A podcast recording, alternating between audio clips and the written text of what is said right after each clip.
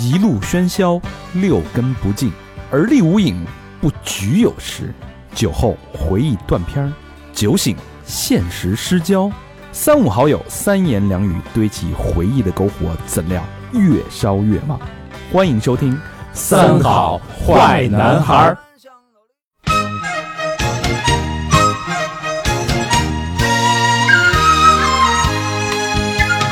你未曾见过我，我未曾见过你。年轻的朋友一见面啊，情投意又合。你不用介绍你，我不用介绍我。年轻的朋友在一起啊，比什么都快乐。溜溜的他哟，他哟我哟，心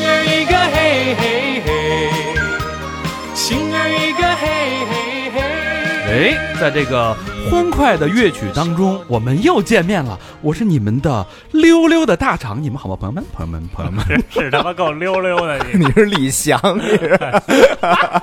我是小明老师，我是何比，高原，就这期了不起了啊！嗯咱们聊聊最近巨火的费翔嗯啊，扒一扒费翔的前世今生。妈妈们的偶像嗯，不止妈妈吧？啊，嗯好，咱们开始啊。嗯，他是冬天里的一把火，他是初代蓝某极品鲜肉，蓝某蓝某啊，就蓝眼珠子，哦哎哦哦。他是无数少女少妇午夜梦回的混血儿男神，哦啊，他是封神里的惊艳商纣王。他是台湾歌手登陆春晚第一人，他是歌声甜美、身材高挑的华语乐坛常青树，他是费翔。费翔是台湾的吗？是啊，是不是美国的呀？美籍华人啊，嗯啊台湾出生的啊。啊，美美籍啊，对，他呀，漏说了一个，他还是应该是第一个登陆百老汇的华人的歌手吧？华人是吧？嗯啊，这个像谜一样的男人到底隐藏了多少不为人知的秘密和往事？今儿这期节目，我们将用一把火烧开尘封的往事，走进商纣王殷寿的前世今生，读它千遍也不厌倦。哎，有请今天嘉宾费翔跟大家打声招呼。费明，你们犯的都是他妈死罪，这叫什么商务英语？是不是？我我要刷了你，刷了你！刷郭翔。要说这费翔的身世之谜啊，嗯你不得不提一个人。哎，费翔他爸，还是他爷爷呢 那会儿还没费翔他爸呢啊，啊是费翔他妈。啊，费翔的妈妈，他的母亲名叫毕丽娜，哎呦，比利娜？也是一外国人，不是外国人中国人土生土长东北的啊。呃，不是哈尔滨出生的东北姑娘，但是祖籍在叶县，那可是齐鲁之甲盛，天下之名江，知道是哪儿吗？叶叶县山东东啊的呗，山东啊都，齐鲁了，还能是哪儿啊？啊，今天的山东省莱州。哎，这毕丽娜啊，这祖上可不是一般人，嗯，可谓啊名门大户。那在哈尔滨的产业就是相当的多啊，毕半桥、毕半城 什么的，毕半城啊。嗯，他们家呢住哪儿啊？住道里区的通江街，这地儿咱俩去过。啊，道里吗，哎啊，啊，哎，你去的是通江街，但是那个哈尔滨啊，嗯。有点这种风光不再、这种余韵犹存的感觉。啊，但是之前的富贵景象还是有迹可循的。哎，啊，费翔的老家嗯，就是这么个地儿，就还是东北的呗，嗯。嗯但是人家血统是山东的啊，所以山东大汉加上东北的水土养育的啊。嗯这出生在东北的山东姑娘啊，不仅长得漂亮，花容月貌，落落大方，更是知识女子。嗯从小热爱绘画，在家受到百般宠爱，因此呢，青春年少时，嗯哎，给爸妈让爸妈给送到北京学习，嗯师从齐白石。哎哎呦哦大家了大家啊，啊啊直到十七岁，也就是一九四九那年，啊，这这解放了，毕丽娜跟一帮同学组团去嗯台湾旅游去了。啊，本来没想多待，什么逛逛夜市啊，吃吃什么大肠包小肠啊，什么那会儿四四九年能去台湾旅游，啊。那肯定是有钱人也啊，肯定是特殊身份。你想当齐白石当老师，嗯啊，对啊，家里没点子儿那是办不到的哎。怎料啊，一到台湾，这个北京局势动荡，嗯处于战争的边缘，嗯，眼瞅着回不去了呀，这叫什么？不期然而然，哎，那就是他哎。一人去旅游去了，不是跟同学呀，那不是，我就说他家人什么的全在这边呢，全在全在那个国内呢嘛。四九哦。年局势动荡，是不是当时说咱们要这个呃开国大典，然后那边这个反动派说我们要要炸啊，城楼伺机伺机而发，这事没法没法儿这个详细说啊，嗯。反正就是那个建国就那个年代的事儿嘛，大家都知道。应该。对对对对哎，不期然而然，人生的命运从此彻底改变。哎呦，直到他带着儿子费翔再见到自己的妈妈，那已经是四十年后的事儿了。八九年了，八九年了，八九年了，那就是春晚了。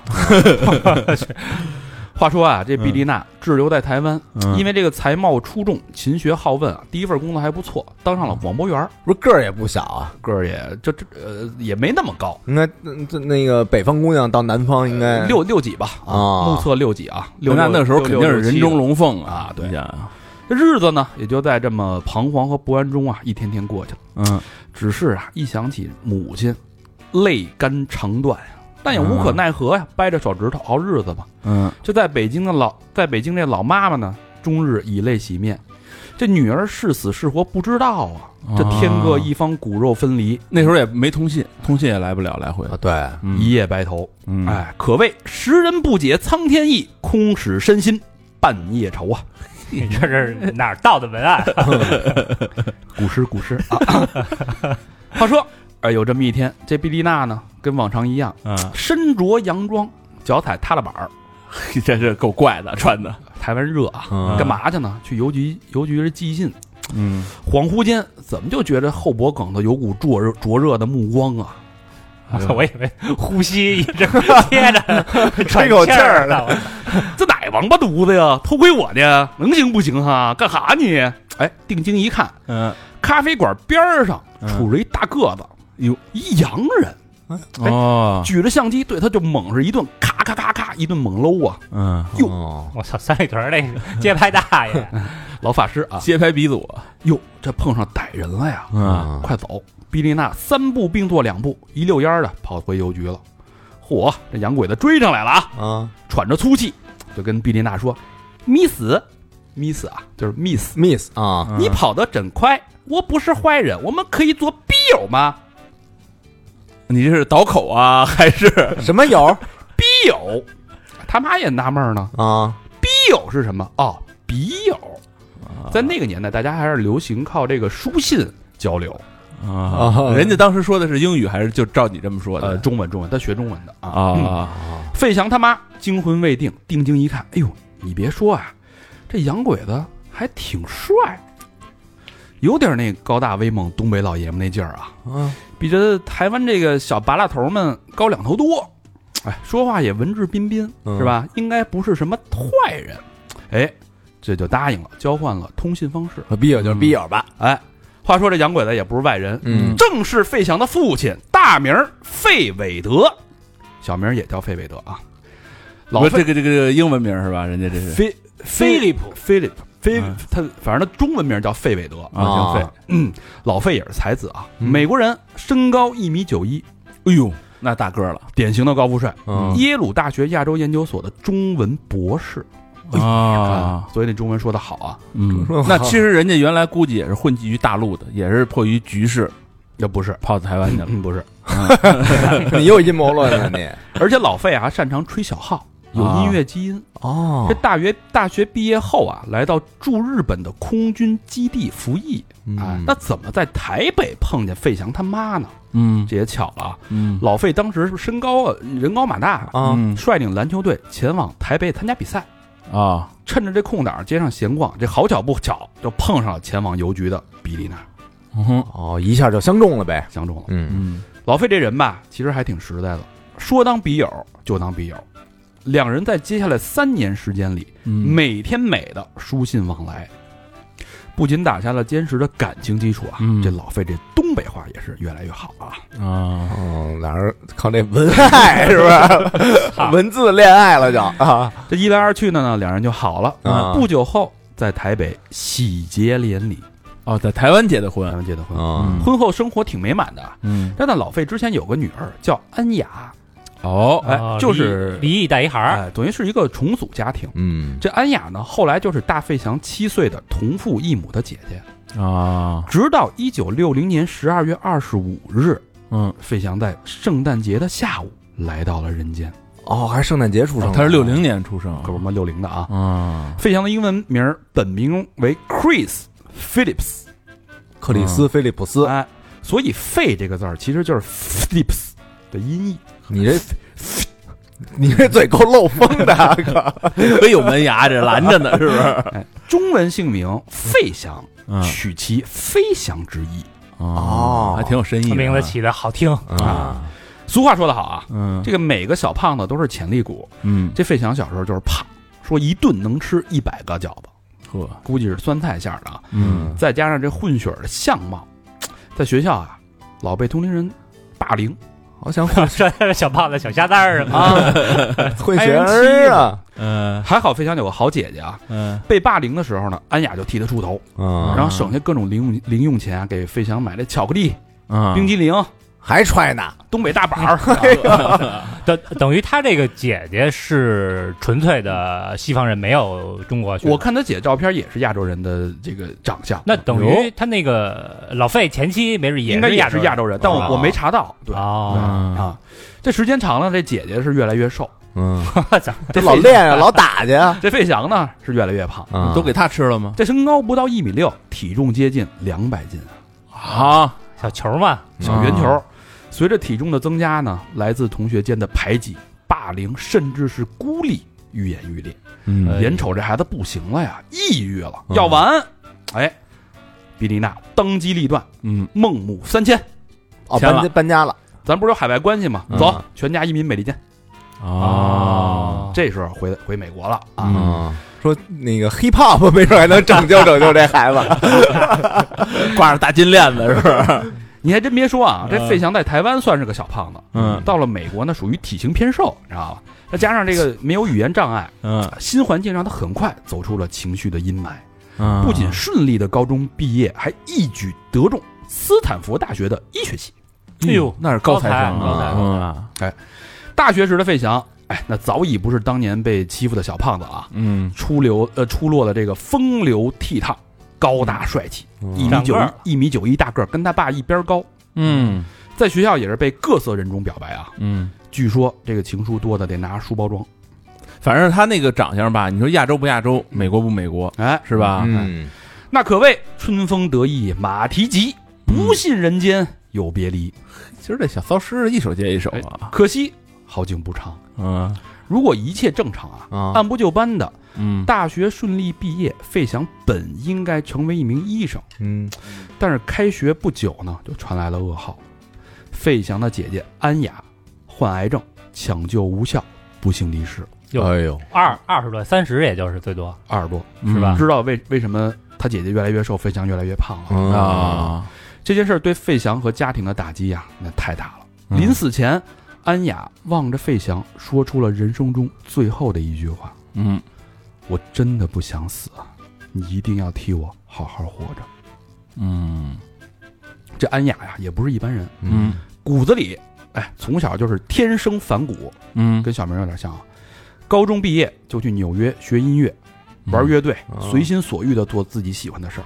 嗯七八年的时候，据说还跟朋友在纽约开了一家 live house，、哦是当时四大演出场所之一。哟什么大卫鲍伊、啊，麦当娜都在那儿演过，嚯，哦，那是那是牛逼的 house，当然了，太是吧？所以他这种影响是潜移默化的，也为嗯费翔之后的人生埋下了那伏笔。觉得费翔从小受这个音乐教育确实挺厉害的，是？吧？嗯，嗯，所以他他本身他有他爸的那个血统嘛，嗯。安雅的那个音乐天赋也是很好的。他妈又会画画，又是艺术啊，对，啊，对。哎，就在安雅离世的瞬间啊，瞬费翔仿佛顿悟一般，人生彻底放飞。一放飞了年之后，弃医从艺，啊，转身就去了斯坦福学音乐、嗯，学艺术，啊，等于说转专业了。转专业了，费翔事后回忆这段往事说啊，一辈子太短，生命有时候太过脆弱，一定要珍惜当下，勇敢去尝试和突破自己。嗯嗯，福无双至，祸不单行。嗯没多久，毕丽娜跟老费的婚姻也走到了尽头。离了，哎，一夜间，那个曾经幸福美满的家庭灰飞烟灭。谁出轨了？到底没出轨，就我估计就是，呃，妻夫妻关系里边那个丧子的那种痛，哦加上在异国文化的这种冲击，嗯对吧？，对，加上这个不幸，导致了这样俩人让人的情绪肯定会有一些波动哈。对嗯就就结束了啊。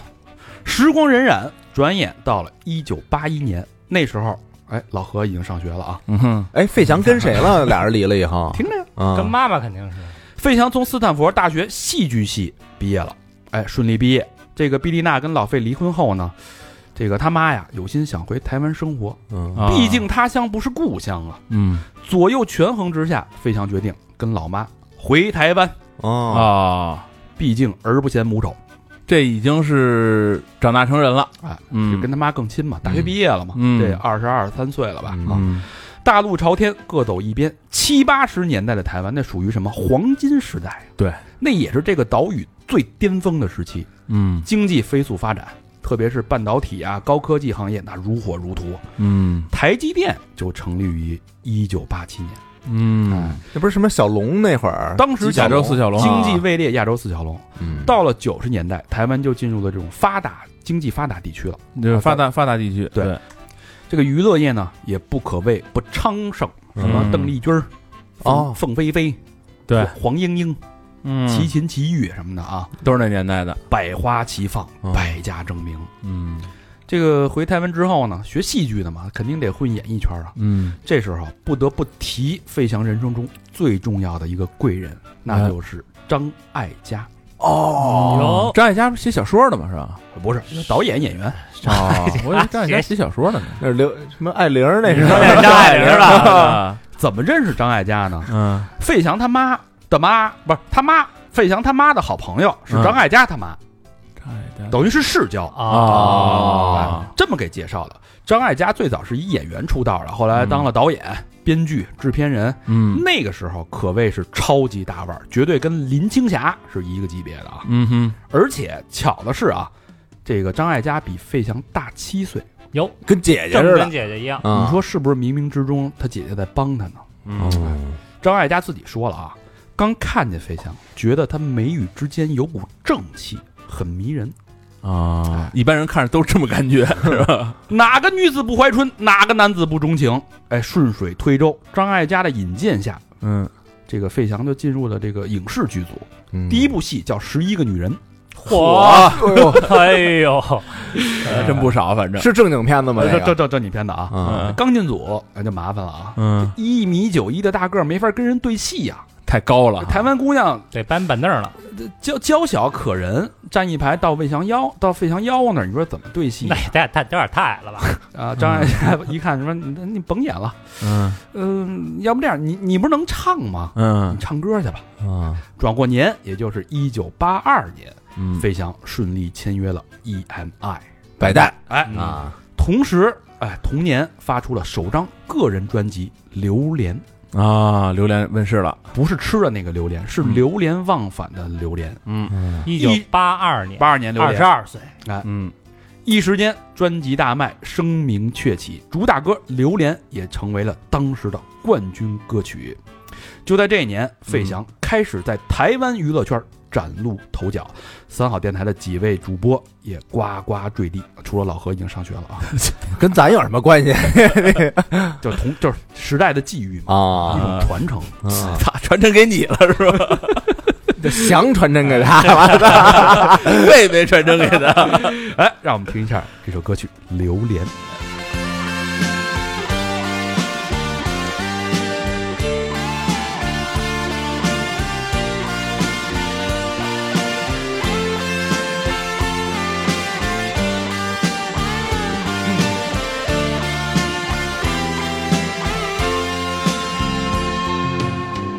这歌的贝斯我能弹啊！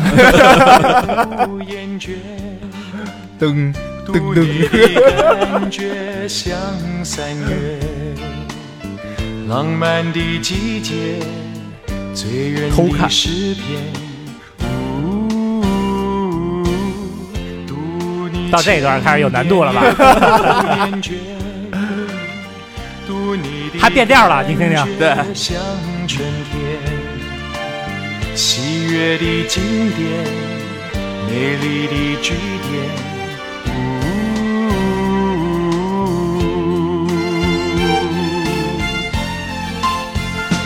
你的眉目挺洋气的啊之间搁现在也挺洋气的。八二年啊，你的唇齿之间留着我的誓言，你的一切一动作有我的视线，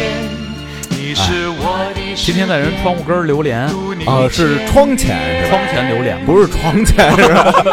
不走了是吧？床前那叫留恋，啊啊，天天熟是吧？天天在这 天天榴莲，能不出事儿吗？嗯正所谓佳人才子多奇遇，难比张生玉丽英。就在这个时候，嗯费翔遇见了叶倩文，哦，叶倩文。是哪一个？潇洒走一回那个，哎，天地悠悠，过客匆匆的叶倩文。嗯。这叶倩文啊，比费翔小一岁。嗯。嗯。费翔是美国长大的青春期啊，嗯。叶倩文呢在加拿大长大，啊都有这个外国人外国人。成长经历相似，嗯。哎，对音乐又这么热爱。哎，嗯有一天呢，散步的时候，费翔就跟叶倩文说啊，说这个商商商务英语啊，嗯，你最近是不是又胖了？你这真不是是蠢逼英语，你这是 没有啊，建议查智商。安叶倩文一愣，没有啊，为什么这么说？那为什么在我心里的分量越来越重了呢？这是真的吗？假的。这只能是他自己编的。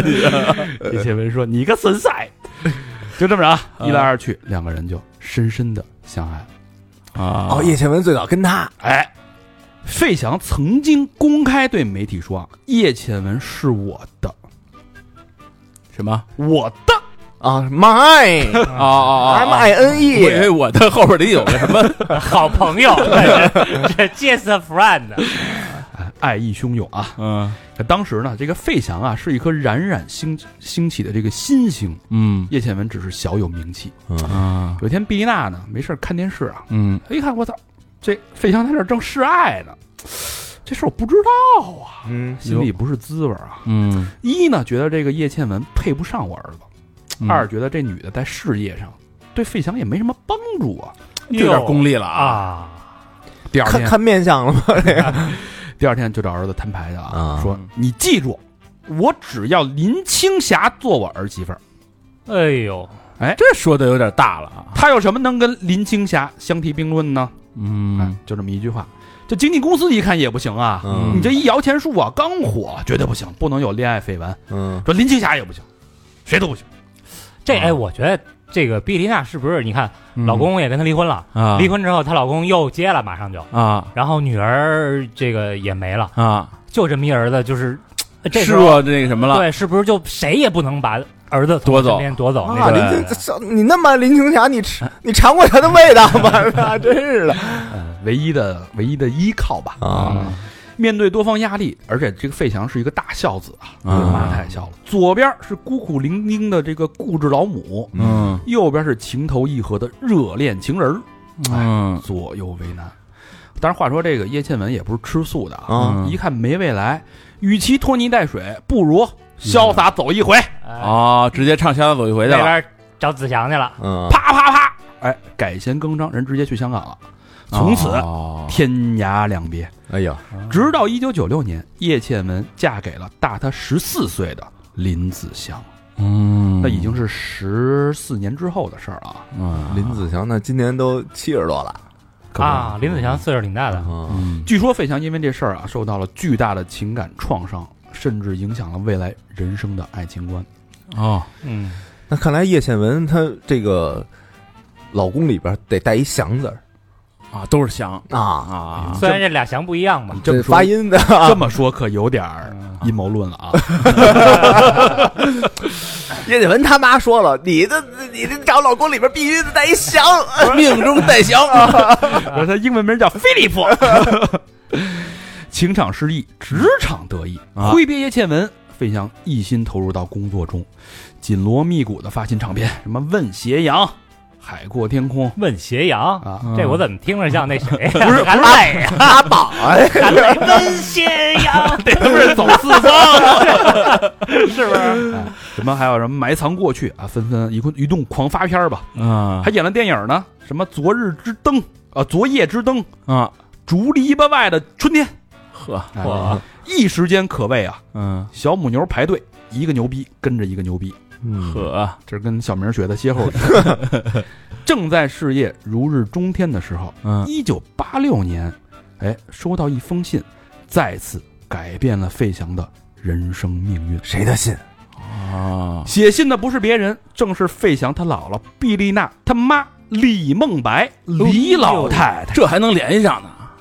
这封信啊，也是几经转展，手递手，人传人，从北京来到了美国，再一波三折转到台湾哇，送到了毕丽娜的手上。哎哎，那会儿你说李老太太知道有费翔这么一个明星吗，应该不知道知道完全不知道。他连他连自己女儿是死是活都不知道。因为八六年的时候，其实还不是特别开放，这信里边怎么写的啊，那嗯那怎么能转到美国呢？先是就因为 挺奇妙的。就转来转去嘛。这肯定是啊，人家首先人家是大家人，人肯定那那时候认识点什么能出国的，因为啊你，要去美国给我捎封信，为什么转到美国呢？嗯因为没法从北京直接转到台湾，一定是经由海外的一个中转哦地再进台湾，那时候香港也不是没回归呢，传不过去。明白明白嗯。这个信中写什么呢？嗯我是李梦白，嗯我的女儿毕丽娜。嗯我们四十年前分手之后，再也没有她的消息。我听说他去了台湾，我不知道他还在不在。啊，是盲递的一封信就这么一封信，啊，盲头，嗯。嗯。跟漂流瓶似的，等于是。嗯。嗯。一家人大为震惊啊，特别是费翔的妈妈，千想万想也想不到自己的母亲不仅还活着，而且在如此急迫的找他。嗯，不行，我要回北京，我要见我的妈妈，我的妈。回来了，哎，这八六年是吧？八六年嗯这个时候，母亲问了费翔一个问题：嗯你外婆找到了，不是在山东，而是在北京，嗯，我就要回大陆去了，你跟不跟我走？哟，这费翔不明白其中的深意啊。嗯其实这里边啊，话里有话。嗯，他妈说，如果你跟我回去了，嗯那么啊，你在宝岛打拼下来的事业嗯就要报废。嗯哦他妈的意思是就回去就不回来了，你你你你你这鱼，你这边所有的事业，只要你回来那边，你这边肯定是封杀。不认了，对，两边是当时不是那个特别友好，是，费翔说不用考虑，我跟你回去就是了。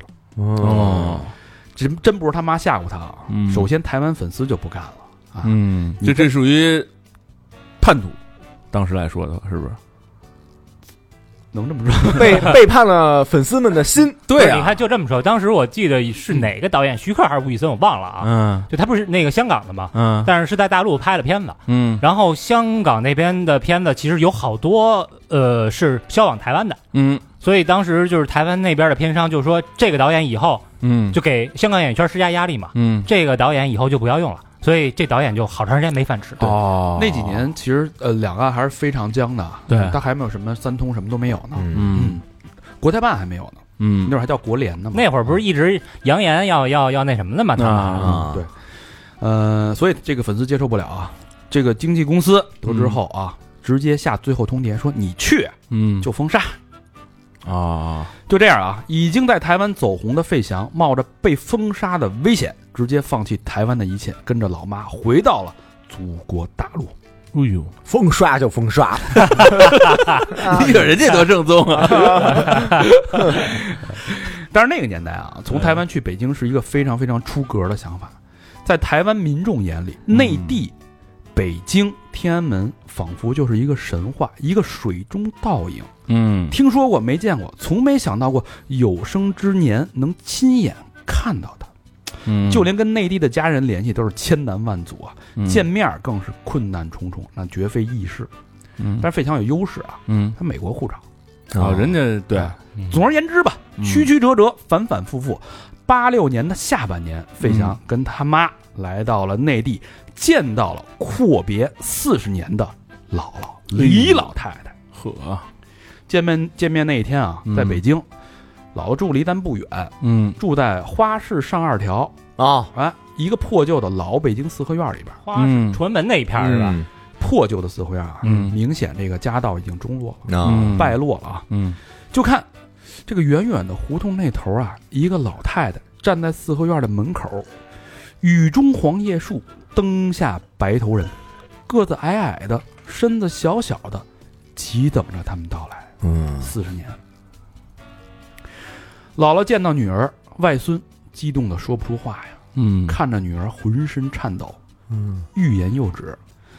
就这样，两人相对无言啊。这压抑了四十年的感情，在这一刻竟然无法倾诉，那种感情你懂吗？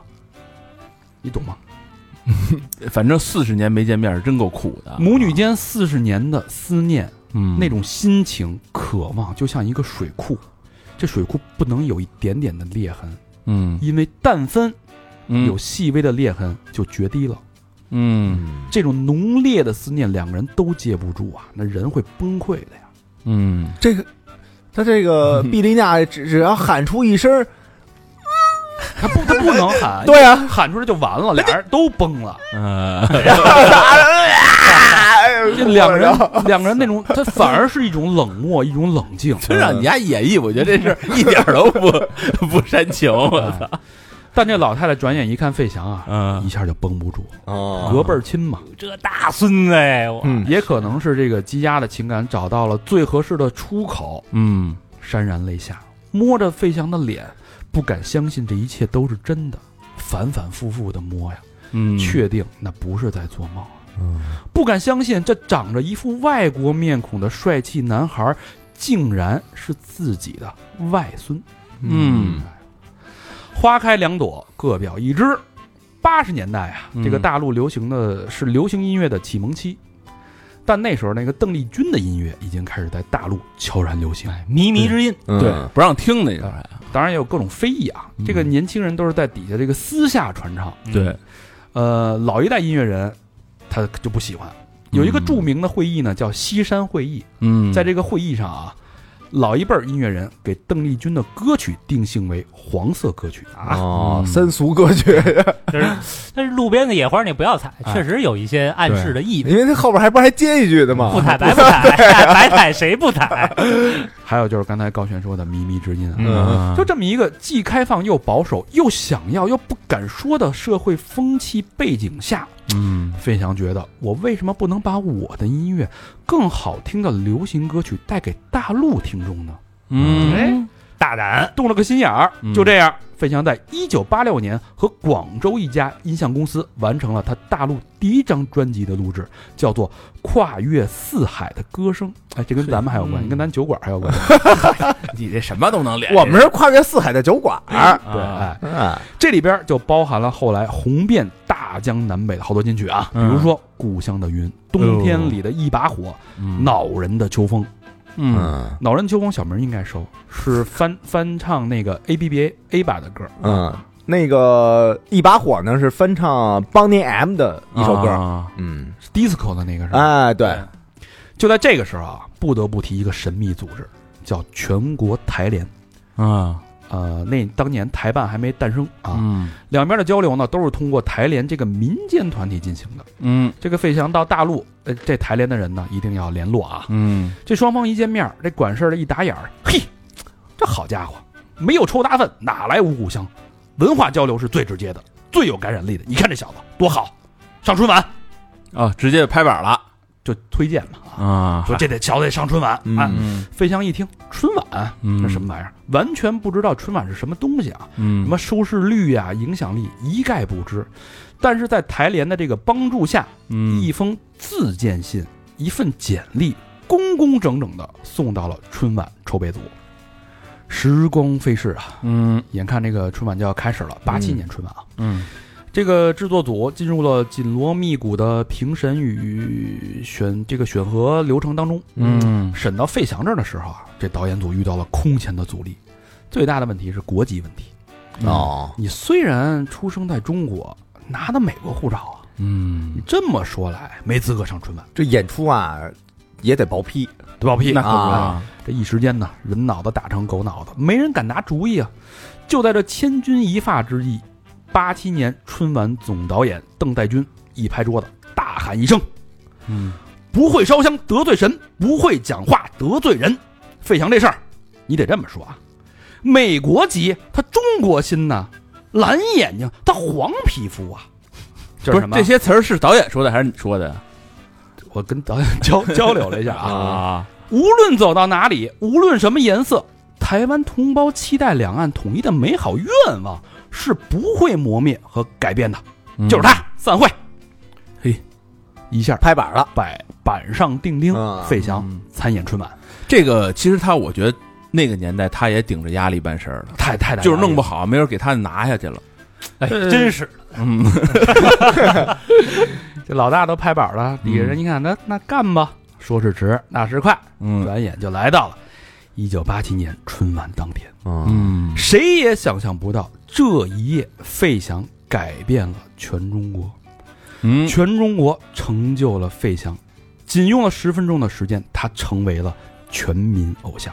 十分钟唱唱两首歌吧，两首歌嗯嗯这好有一比啊！嗯高山上敲鼓，嗯怎么说？四面闻名。啊啊，吴京踩了周杰伦，呵，精彩杰伦啊！嗯，哎呦喂，看你像驴那什么上案板，滚刀肉这是，可话说回来啊，凭什么费翔能火呀？嗯这就不得不提一下一九八七年的社会氛围。从一九八二年到八七年啊，分别召开了十二大跟十三大。嗯这个国家确定了改革开放成为国策，嗯社会各方面开始松动了啊。嗯整个八零年代，这个社会包容度啊、开放程度可以说是前无古人后无来者。是的，而且最重要的时候，那是一个电视机迅速普及的年代啊，嗯。嗯。中国人民的日常生活发生了巨变，嗯，电视成为了文化生活和家庭生活的中心。那时候咱还看黑白呢，啊。就是一小盒子，哎就是什么九寸、对对对，十寸，那是你家庭条件不好，我们嗯。家还早上换上二十一摇了啊！哎呦，八八七年二十一摇可以啊，可能吗？你这画 王画中画，他们家那会儿还得上邻居家看电视，快包瓜子儿，我操！还得让还得让那怪叔叔来一下才能去。说上我我能上你家看会儿电视，你先给我来这屋。上李松家看电视去，哪儿他妈跟哪儿？但是啊，这个历史是有惯性的，嗯。一方面开放，一方面一方面保守，呃。既在经济、思想、文化上刺激繁荣，嗯，又在过度右倾、西化之间来回拉扯。拿捏不准呗。哎，大家都没人敢拍板儿。摸着石头滚吧。嗯。总之呢，保守又开放，刺激又传统，这每个人都跃跃欲试，但又不敢踏出第一步，嗯。临门一脚又举足不前，就那个劲儿啊，嗯。痒痒。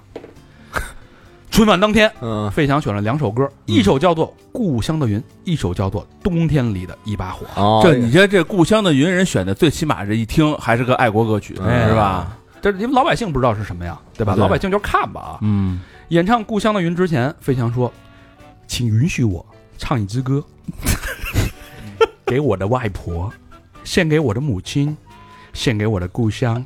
这支歌的名字叫做《故乡的云》。”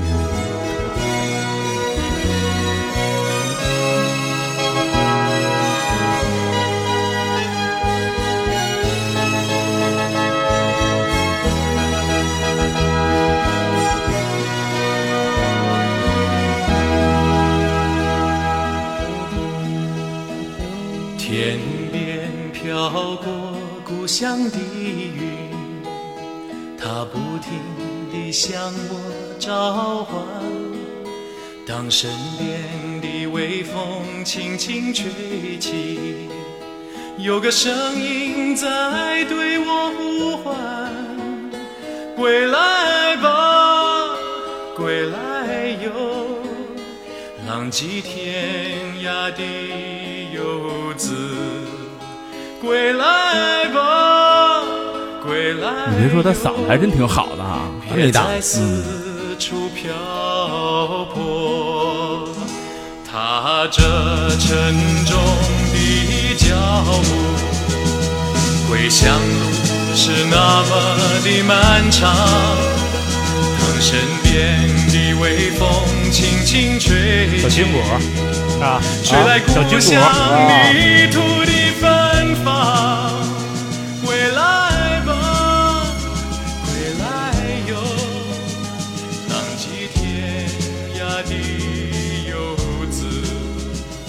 归来吧，归来哟，我已厌倦漂泊。我曾经豪情万丈，嗯，归来却空空的行囊。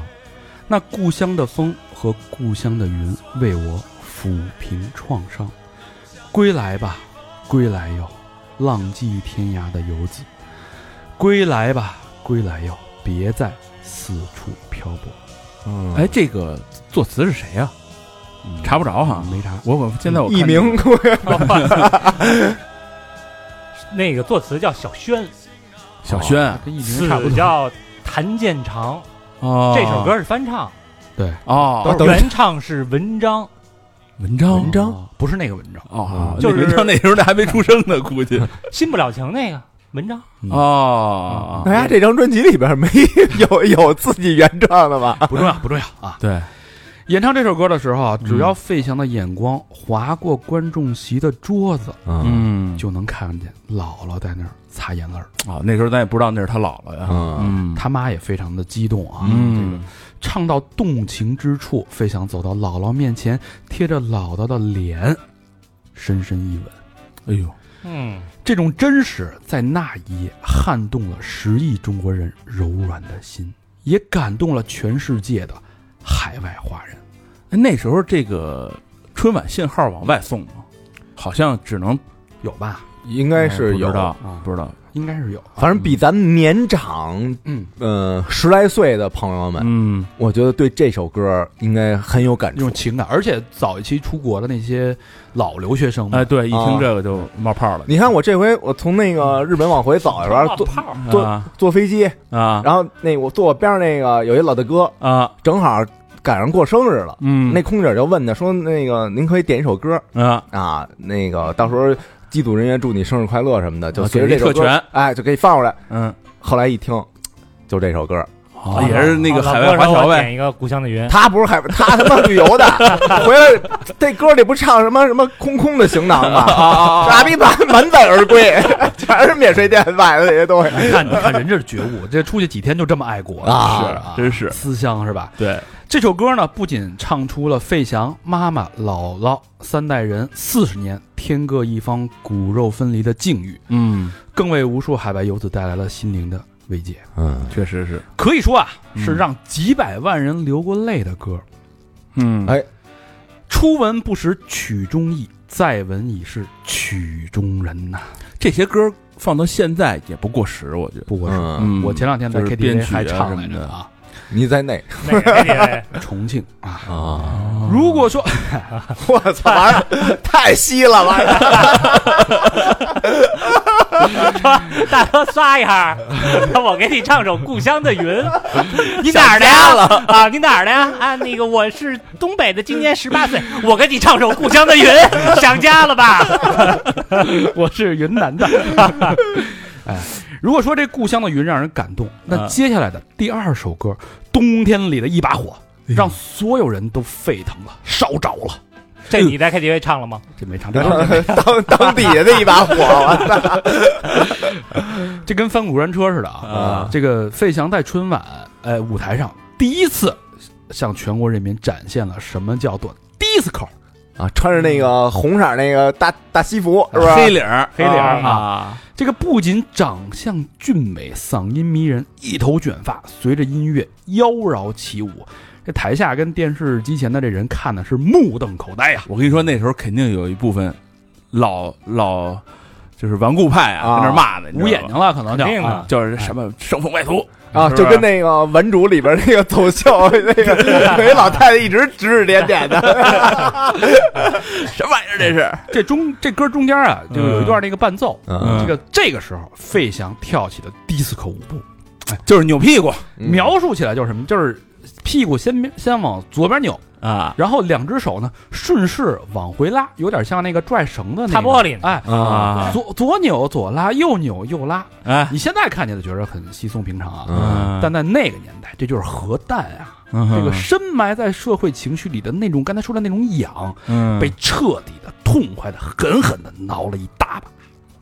那时候啊，那时候我估计就是二十岁以下的年轻女性疯了嗯。就疯了，男的也都甭二十岁，我觉得四十岁以下的也疯了，对都疯了。对对，就好比这个处男进了八大胡同啊，全坐不住了，那种冲击带来的躁动太大了，嗯。就像歌曲中的那一把火一样，嗯。烧穿了整个中国的天。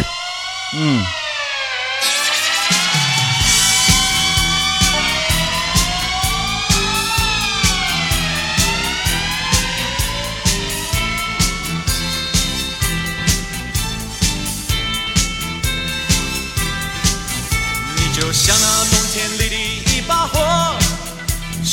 火焰温暖了我的心窝。每次当你悄悄走进我身边，火光照亮了我。你的大眼睛明亮又闪烁，仿佛天上星星最亮的一颗。你就像那一把火，熊熊火焰温暖了我。你就像火光照亮了我。我虽然欢喜，却没对你说，我也知道你是真心喜欢我。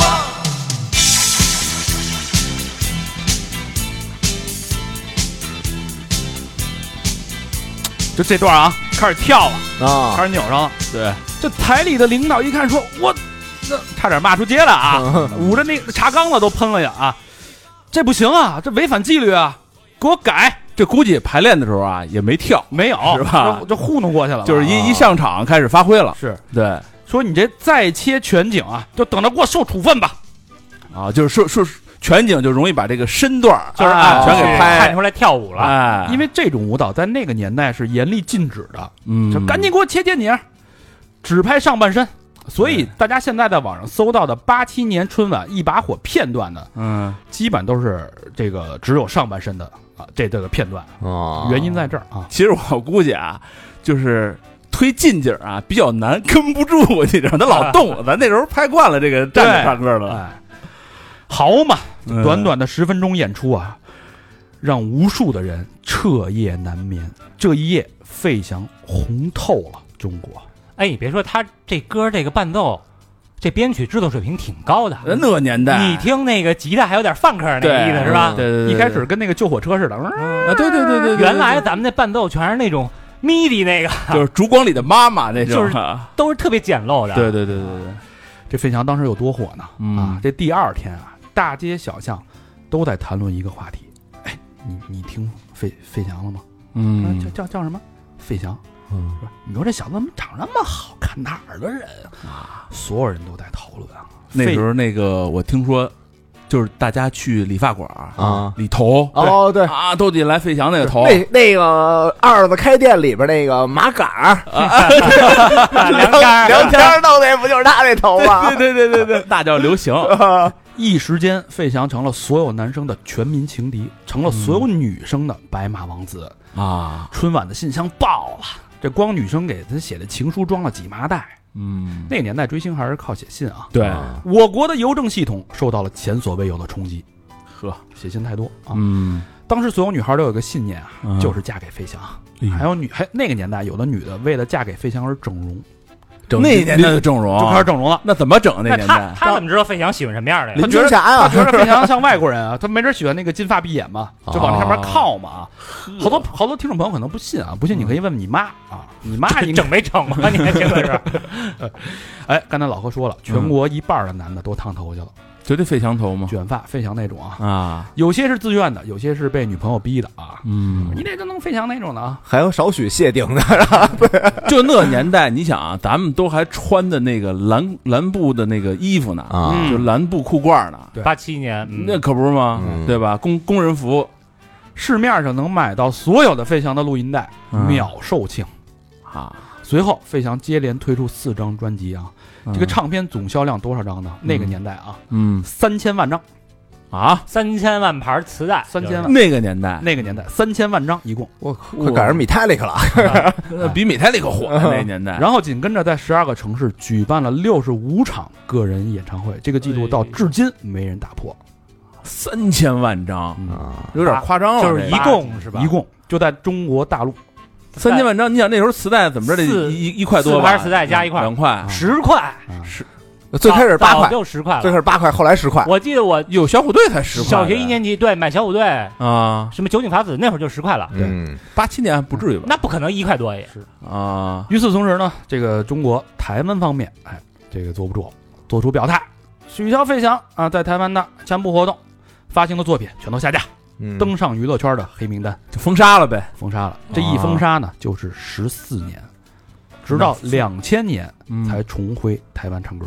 啊，可是呢，在费翔如日中天、事业巅峰之际啊，嗯抛出一个重磅消息，嗯自己将告别乐坛，去美国深造。哟，啊，这歌迷彻底疯了呀！嗯这个各种演唱会拉起横幅，不要走，不要走，嗯。不要走。我这容白正了，我这个，他还是那种白底黑字儿的横幅，用毛笔写的那种大字。啊，那啊。那个年代流行这个，对，嗯，不要对你的歌迷说再见。面对这种全是小姑娘举的那个横幅吧？男的也有啊，那那个咱原来那时候就有追星了，追星追疯了。面对这种铺天盖地的挽留啊，嗯。费翔坚定地说：“我在这里能获得我想要的一切，但却不能让我继续学习和改变。”要押韵啊！嗯哎，一九八九年全国巡回演唱会，费翔认真的在节目单写下自己感谢的话啊，：“我贸然而来，你们没让我感到陌生，嗯，你们在我生命中的空白页上填满了热情。嗯我愧不曾留下什么，却带走如此丰富的爱。”嗯一封告别信。一九八九年十月二十二日，费翔在北京工体的告别演唱会落幕，宣告他将暂时告别华语乐坛，嗯。重新去纽约百老汇开始新的生活，哦。我操，就就两年，走了，两年匆匆而来，匆匆就走。嗯，创造了一个奇迹，人家转身就走了。但是我觉得有一个好处就是他把中国人的眼界给稍微拓宽了一下，拓宽了，嗯，对，因为咱们那时候好多还挺土的呢，完全就一下就加速了嘛，对。加速打开呀，催化剂一样。呃，出入百老汇呢也不轻松，嗯。中国的巨星，美国的 Nobody 啊，跟几百个演员一起排队竞演、嗯选拔、淘汰。嗯。他说那个时候啊，真的想把“费翔”两个字抛开，真正的了解自己到底有多少斤两。我唱歌给观众到底是什么？落差挺大的啊，那会儿在呃百老汇就不能叫费翔了吧？肯定是有一个就得叫 Chris Chris 了吧。Chris 对嗯对，呃，费翔用自己爆火后的黄金期，完成了自己多年的梦想，在百老汇不当明星，做回普通人，跟朋友看电影，自己去菜市场买菜，嗯。完，全变成了一个正常人的生活节奏。嗯。随后十几年，费翔在美国成为歌舞剧《西贡小姐》，这是人自己自己凭实力考上的啊，嗯，班底演员。随后又又演了《尼哥与诺拉》，谁？尼哥 不是不是那个啊，嗯。然后《烫钥匙》等音乐剧啊，因为这歌声与这个演技精湛啊，还被著名音乐剧作曲家安德鲁·劳埃德选为专题作品主唱人，在美国多个城市巡回演出。哎呦，百老汇演上男一了，还是有本事，你看他这长相，搁美国也是一个帅的，帅，对吧？嗯，是，嗯，毕竟个儿也在那儿。直到再次归来，辉煌不再，年过六十，孑然一身。再被大家熟知呢，就是《封神》里的商王殷寿，孑然一身，等于也没娶媳妇儿没娶媳妇儿啊。啊，嗯回望费翔真正当明星的生活啊，其实不到十年。嗯八二年台湾成名，八九年悄然离去啊。他用一生的时间践行着姐姐去世前说出的最后一句话：“我真不想死，你一定要替我好好活着。真是好好活着了，嗯”这好多人好奇这费翔的情感世界啊，也可以理解。毕竟当时全中国的女生都想嫁给他嘛。嗯，不过好多东西都是捕捕风捉影，就是叶倩文那个被报道的还是比较多，自己也承认啊。嗯。还有什么杨澜啊、嗯，啊，胡因梦啊。是啊，咱们这个杨澜吗？啊，对对对，就是那个正大综艺那个。啊，对对对，啊，胡哦。胡因梦是那谁李敖的那个对前妻是吧？对这个查来挖来挖去，确实没什么价值。但是不得不说啊，那嗯胡因梦是真漂亮，她是满族人，嗯叫什么拉拉什么氏啊？啊，异域美，她当时是七零年代被誉为台湾第一美女，嗯所以我更关注这个费翔的爱情观。嗯呃，有一篇南都的采访当中，嗯哎，问费翔啊，你这么多年都是别人爱你，你有没有爱过别人啊？嗯，好问题。费翔说，当然爱过。你知道吗？我唱过一首歌叫《爱过你》，就是在那首歌之前，我难受的像个神经病一样。可是没办法，爱情就是一个没办法的事情。我查了一下这首歌的发行时间啊，嗯是两千年，两千，也就是两千年之之前不久，嗯两千年，他多大岁数了？六零年的60年吗？的40算吗？四十嗯啊，刚经历了一个刻骨铭心的爱情啊。也没说是谁呃他这是他的，他对隐私是绝口不提的。哦，啊，然后我顺藤摸瓜，哎呦，你给查出来了。哎哎，嘿，挖到了两千零一年《锵锵三人行》的一个采访。嗯窦文涛问费翔：“哎，您老这么光鲜亮丽啊，你有没有见不得人的时候嗯？” 费翔说：“谈恋爱的时候会。说我最近才真正的理解爱是什么东西。爱一个人呢，你不会爱上他特别优秀的地方，非常棒的地方。你真正爱一个人是爱他的缺点，爱他不完美的地方。哎呦，挺有哲理的啊，然后窦文涛就各种挖呀，然后啊费翔也没上套，也没说是谁。嗯然后就是二零零五年《康熙来了》有一个采访，叫做《落入银河的王子》。那时候费翔是已经是四十五岁了啊。嗯采访当中呢，说自己投入感情的关系嗯有六到七个人，发生肉体关系的具体数人家没说啊。嗯呃问被问到你做过什么最浪漫的事儿的时候，他说有一次啊，他给女朋友安排好去巴黎、柏林的旅游，嗯最好的酒店、最棒的行程、机票、嗯行李都给打包好了。在女朋友不知情的情况下，一个电话过去，喂，现在去机场。嘿万一有点什么事儿呢？你你们喜欢这种呃，所谓的惊喜吗？不是那个年代生活可能比较节奏比较慢，啊就没有那么紧急的事儿。对对，他不像咱现在这个，就是活的这么，他一会儿还录音呢，我 去不了。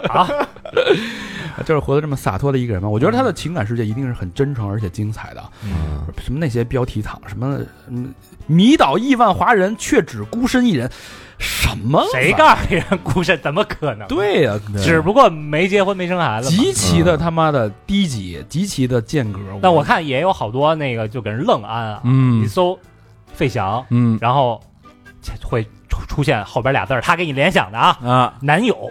啊，对对对，哦，这个我觉得也就是还有这联想，挺挺确实有传闻，但都捕风捉影，我也不想说这个，说这个东西嗯没什么意思啊，毁了这期节目。嗯。呃，最后不得不说啊，这个《封神里的费翔，哎，成名于一九八零年代，四十年啊，嗯。到了二零二三年还能统一全国人民的审美，这光靠帅肯定是不够的啊。对，你看那个一开始嗯一出来，那个有一他那质子说什么，他就是谁谁谁，我想是我想一直成为的那个那个人。，对，嗯。你啊，他刚上来的时候还没称王是吧？啊没呢还没上呢啊，但已经质子就崇拜他呀。嗯，你说咱中国那帮那个男男青年，嗯，我估计小时候也都想成为他。对。对对，那个年代可不是吗？说回这个呃商商纣王啊，嗯。这根据《荀子·飞象篇》的记载啊，嗯。历史上的这个纣王嗯。长相娇美，天下之杰也，嗯。身材高大，嗯。军事能力过人，这外形上跟这个费翔非常贴合。啊，而且这个混血儿的血统啊，带着这个异域的妖娆的这种感觉，嗯还加上这个舞台歌舞剧的素养，加王子那种气质，不怒自威，哎确实到位。那个是还我看有人说说他是一唱歌的，没想到演戏演这么好。人说人说人家在那边也是演戏的，歌舞说人不是唱只唱歌。嗯为了演好这个纣王，费翔是相当的拼命跟自律啊，进组就魔鬼训练。呃，一年半的时间，为了把那个那种冷峻战士的形象给演出来，每天只吃水煮蛋跟肉跟菜，主食只有一片面包。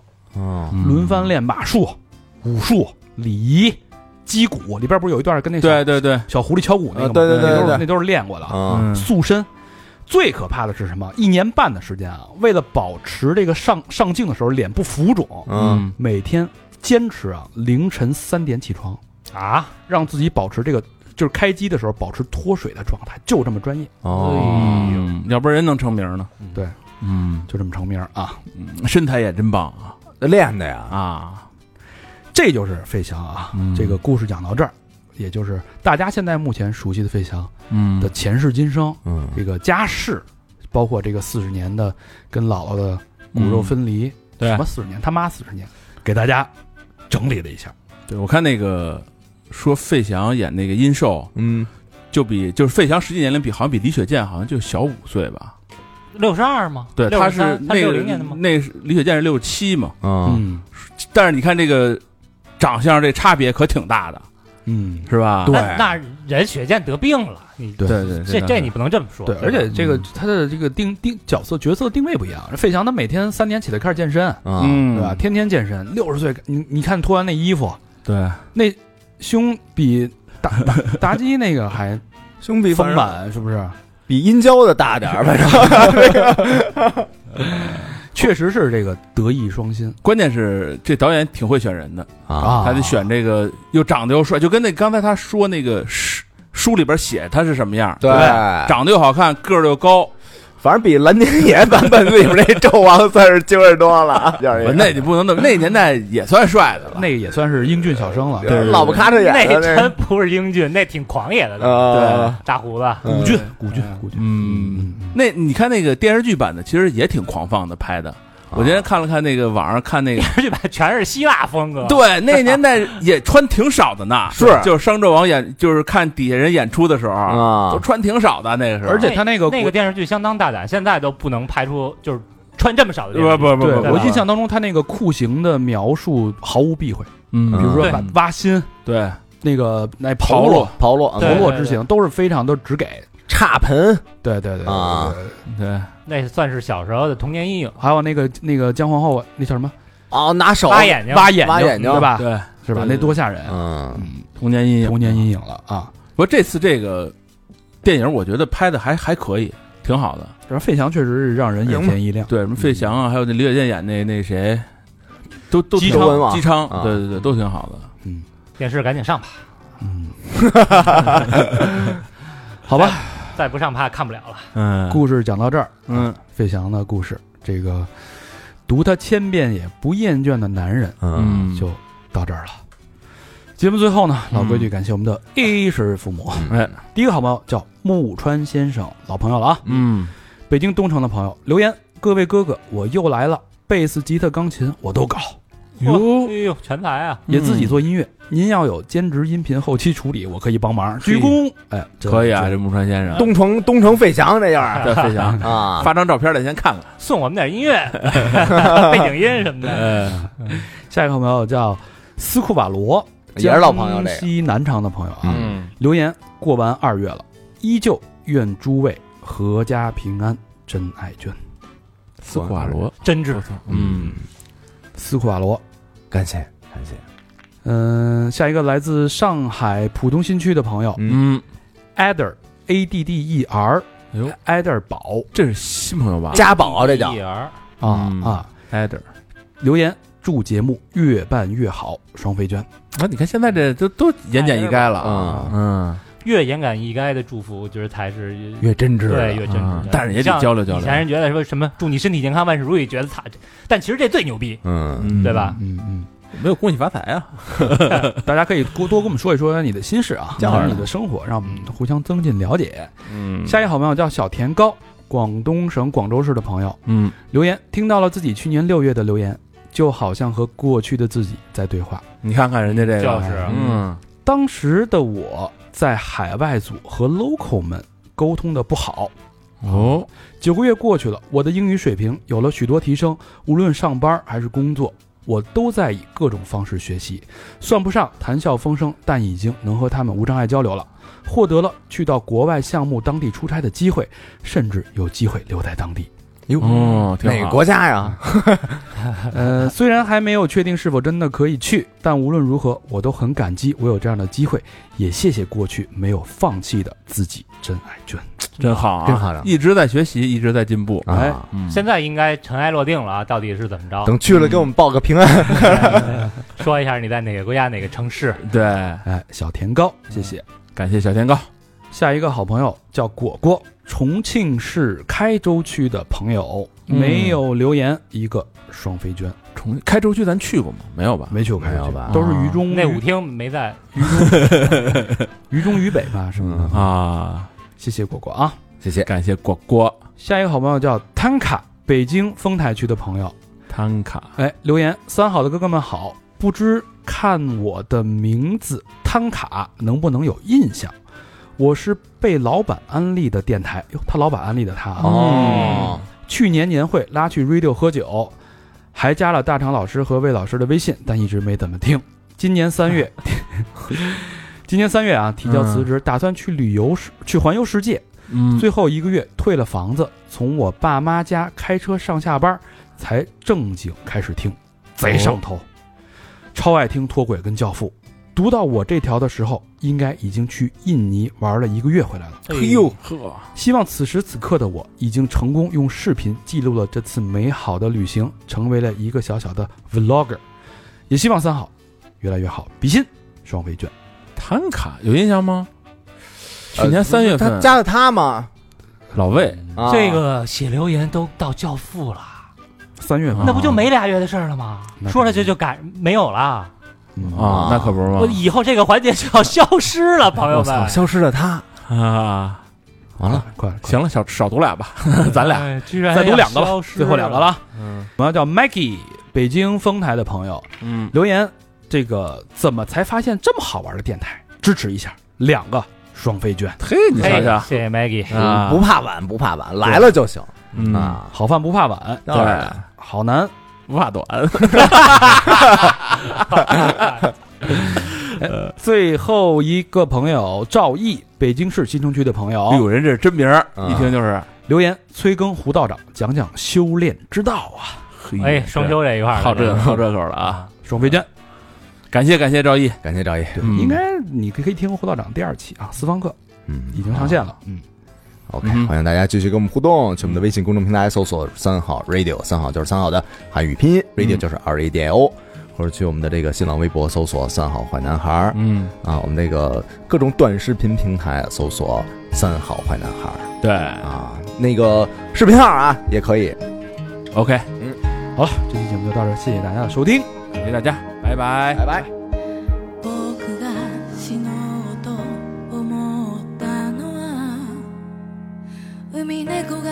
足で泣いたから波の間に間に浮かんで消える過去もつばんで飛んでゆけ僕が